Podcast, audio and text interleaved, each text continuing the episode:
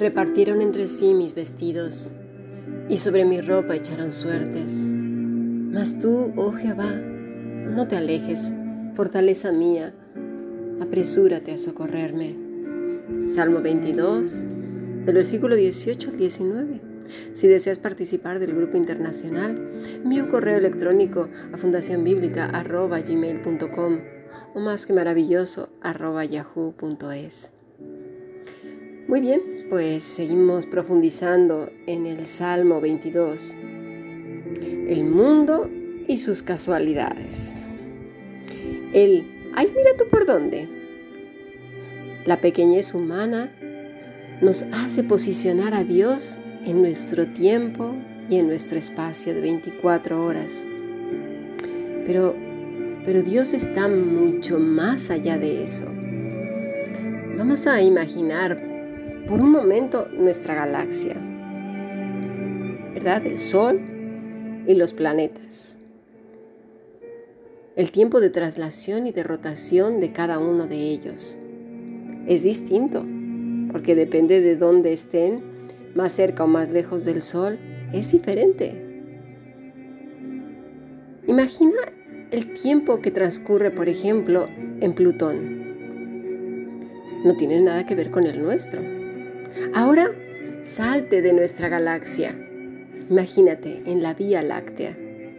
Es tan pequeña, tan pequeña, que apenas puede verse y percibirse como un pequeño puntito.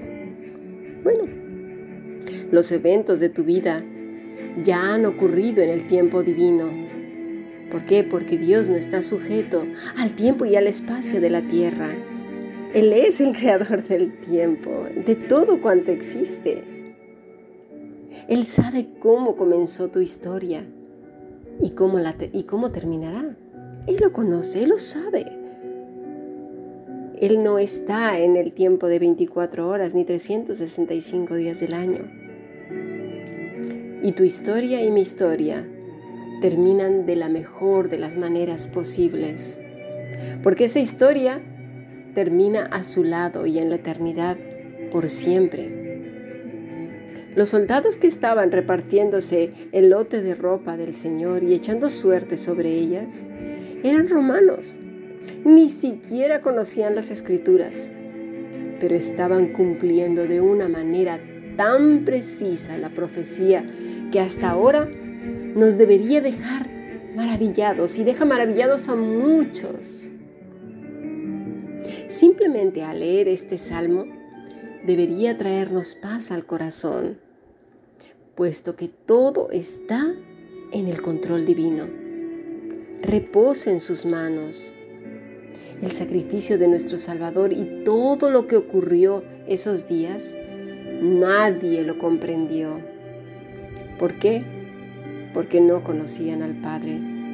Decían conocer las escrituras, Mucha gente también dice que conoce las escrituras, que las ha leído un montón de veces, pero no conocen al Padre. Y obviamente tampoco conocen a Jesús.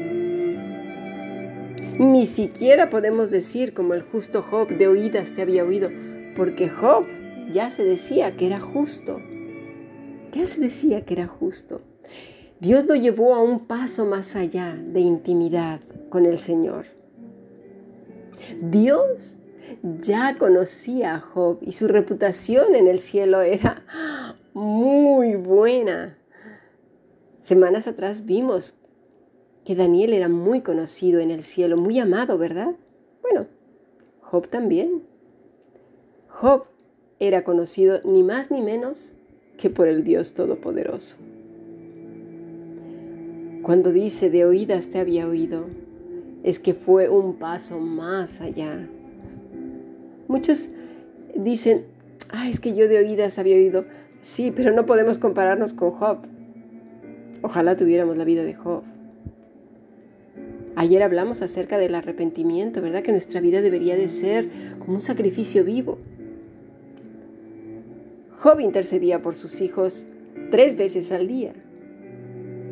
¿Cuántas veces intercedemos al día? ¿Podemos compararnos con Job? A veces decimos, ay, es que mi vida se parece a la de Job porque estoy pasando una serie de pruebas.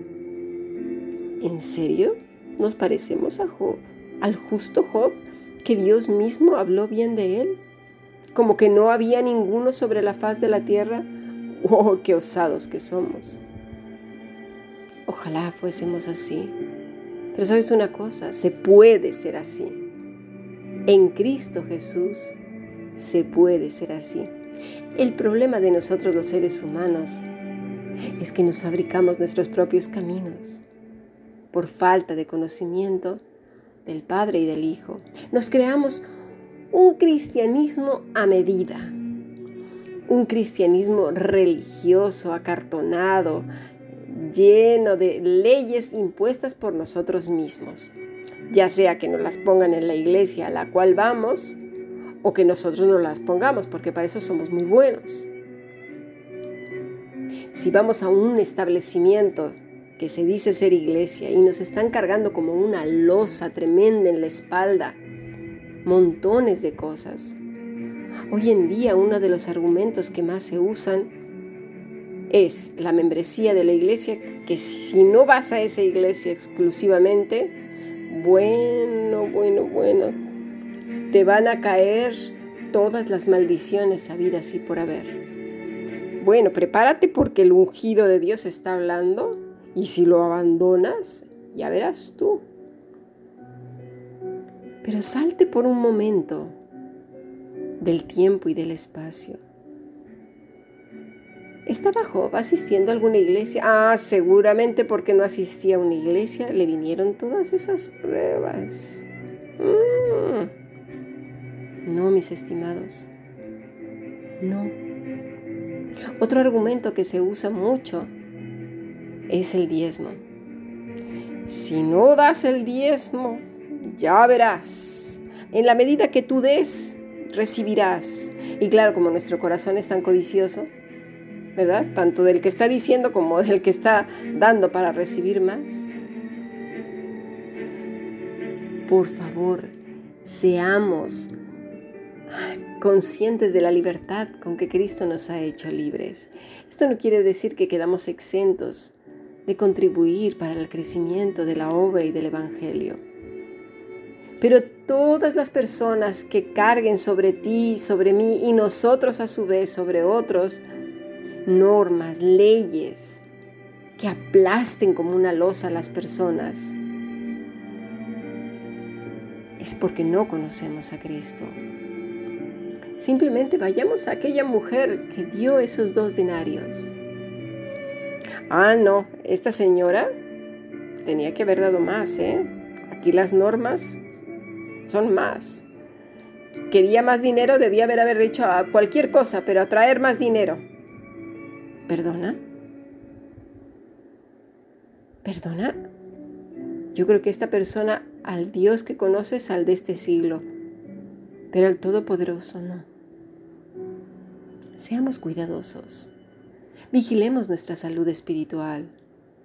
Mira, el Evangelio, según San Lucas, los primeros versículos hablan del mismo Lucas haciendo un estudio a profundidad de todas las cosas, a bien de conocerlas de una manera profunda. Tan profundo, tan profundo lo conoció Lucas, que escribió el Evangelio que lleva su nombre y Hechos. La historia de la iglesia, su nacimiento. Ese es el trabajo de todos nosotros, estudiar a profundidad, conocer cómo se presentaron las cosas, cómo fueron, qué fue lo que pasó. Vamos a pasar a nuestro siguiente podcast.